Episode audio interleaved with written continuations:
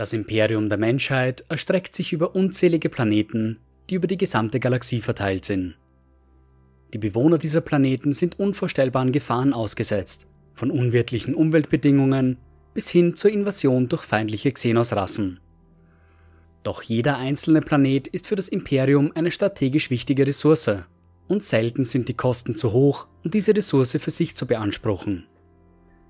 Kann ein Planet von feindlichen Angreifern gesäubert werden, so wird das Administorum auf Terra jeden Preis zahlen, um es geschehen zu lassen. Mehrere Regimenter der imperialen Garde, Legionen der Astartes und manchmal sogar die mächtigen Titanen des Adeptus Titanicus werden eingesetzt, um sicherzustellen, dass die Planeten in der Hand der Menschheit verbleiben. Es sind dabei aber selten die Bewohner jener Planeten, um die sich das Administratorum sorgt. Menschenleben sind ersetzbar vor allem in einem Reich so endlos wie das Imperium der Menschheit. Aber solch ein Imperium ist wie ein bodenloses Loch, wenn es um Verpflegung und begrenzte Ressourcen geht. Bergbauplaneten liefern die Metalle, die in den Hallen der Fabrikswelten zu allen möglichen Kriegsmaschinen geschmiedet werden. Agrarwelten versorgen die unzähligen hungrigen Mäuler der Makropolwelten mit so etwas wie Nahrung.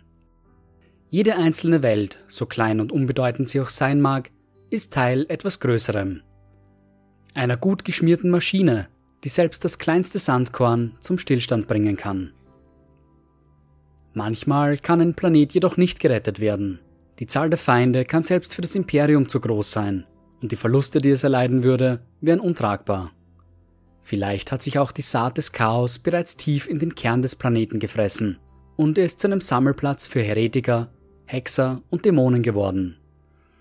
Katastrophale Ereignisse können unkontrollierbare Mutationen unter der Bevölkerung hervorrufen, so exzessiv, dass die Lage nicht mehr unter Kontrolle gebracht werden kann.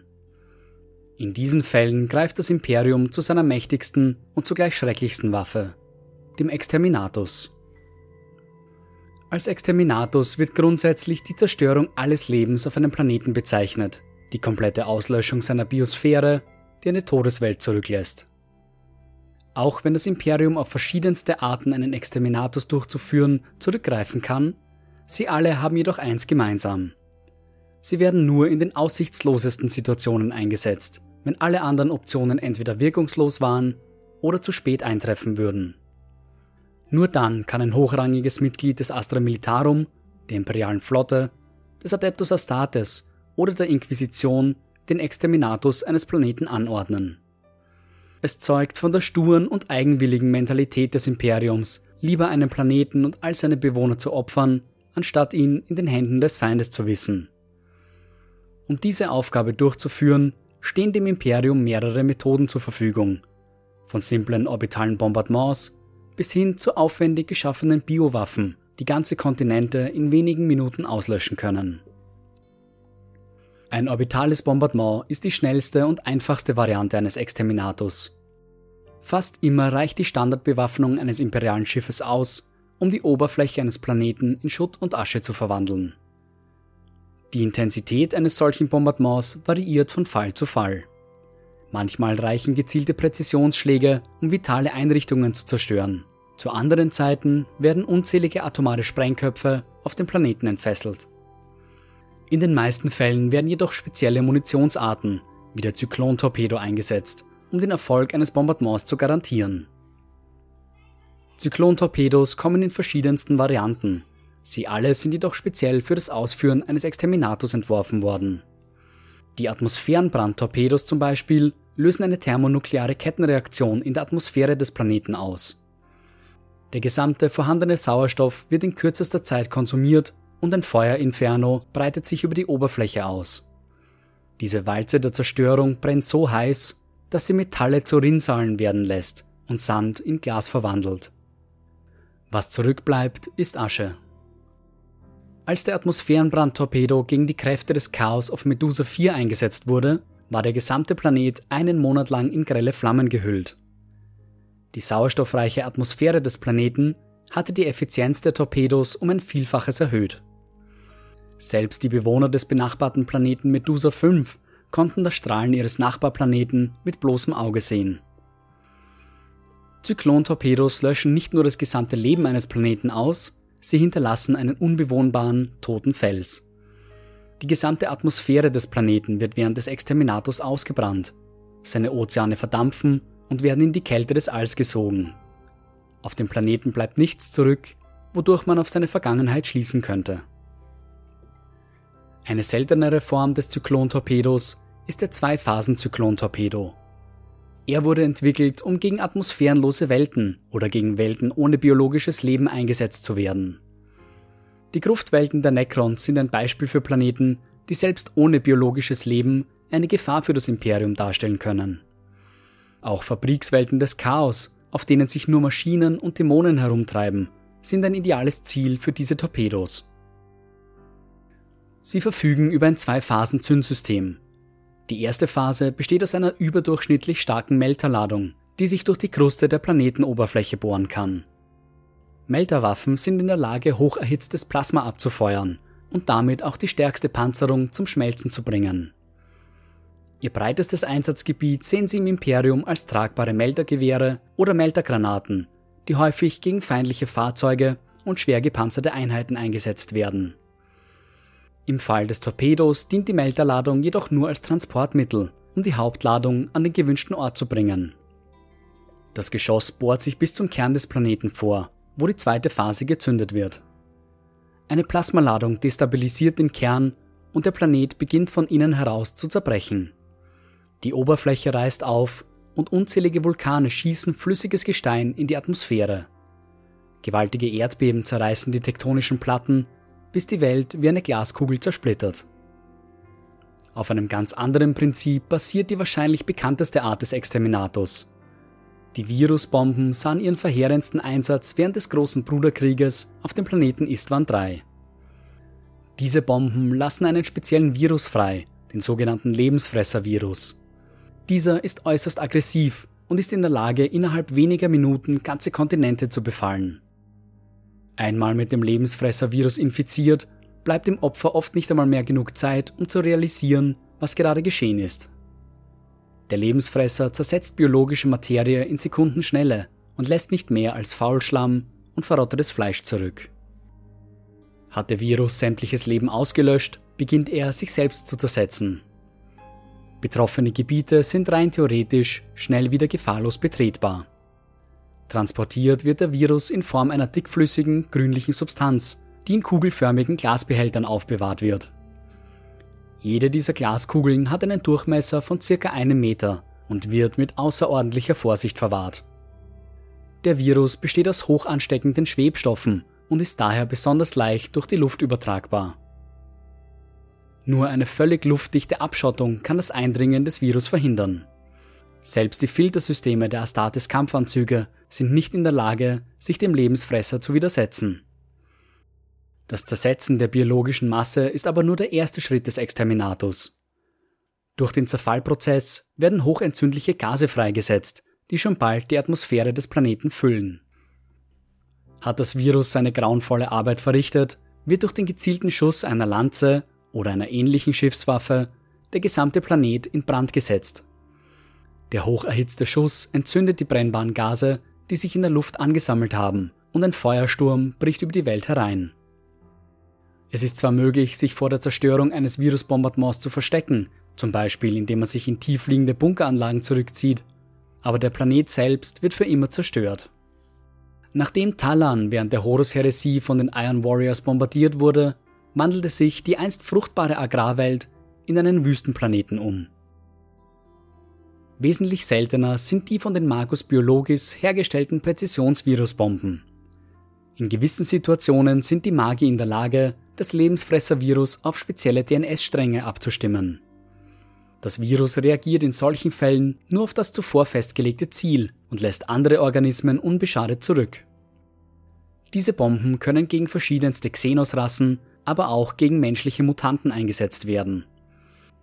In der Regel ist diese Art des Exterminators jedoch eher unpraktisch und findet nur selten Anwendung. Da zunächst eine Genprobe des gewünschten Zieles beschafft werden muss, ist es oft für die restliche Bevölkerung eines Planeten bereits zu spät, wenn die Präzisionsbomben einsatzbereit sind. In anderen Fällen, wie zum Beispiel einer Mutation durch Chaoseinflüsse, ist die DNS des Ziels oft nicht stabil genug, um einen wirkungsvollen Einsatz zu garantieren. Deshalb wird meist auf die konventionellen Möglichkeiten eines Exterminators zurückgegriffen.